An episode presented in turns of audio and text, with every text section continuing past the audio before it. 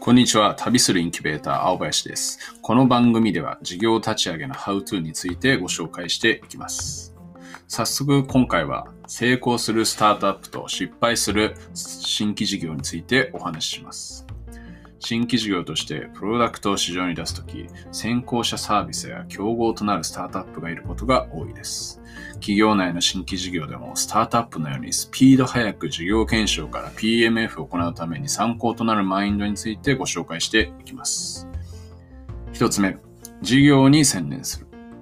当たり前のように聞こえますが、スタートアップの場合、事業に専念するとは、ユーザーに合うか行動を書く、この二つをしろとよく言われます。競合よりも長い時間考え、ユーザーに合い、行動を書いている。この二つだけ行い、それ以外はするなとよく言われます。企業内新規事業はどうかというと、片手間で新規事業を行うケースが初期は多いです。上司への説明資料作成、説得に全時間の50%以上を要していたり、イベントに参加してまずは情報収集しようとしたり、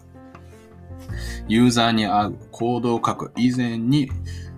いろいろと作業時間が取られてしまう傾向にあります。二つ目、暇な時間を作る。スタートアップは競合よりも長い時間サービスや事業のことを考えるために暇な時間を作ることが必要になってきます。24時間事業のことを片隅で考えている経営者が皆さんだと思います。逆に企業内新規事業はどうかというと、過去取引先との引き継ぎが発生していたり、人事や社内倫理で忙しかったり、新規事業は片手間で考えることになってしまうという傾向があります。なるべくスタートアップのように時間を多く使える環境を用意するというのが社内新規事業での成功の秘訣になってきます。三つ目、すべてを実行する。スタートアップは営業、マーケティング、CS、ビズデブなど、まずは自分で全てを実行してみるということに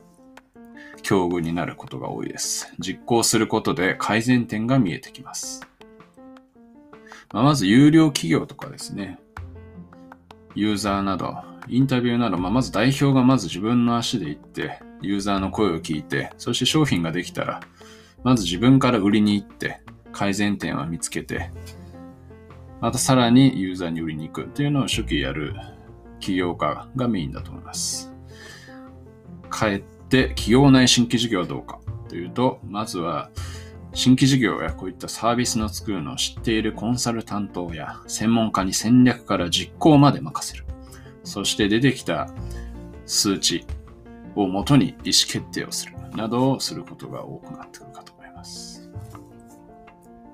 すべて実行するスタートアップとは対照的に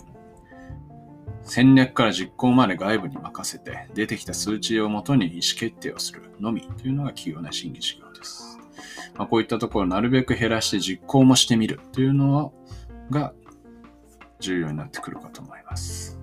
まあ、最後まとめですが、企業内新規事業を成功するためには、新規事業担当者は事業に100%集中する。難しいけれども、そういった環境をいかに作れるかというのが重要になってきます。ユーザーと会話する。ユーザーを観察する時間を最大化して成功率を高めていきましょう。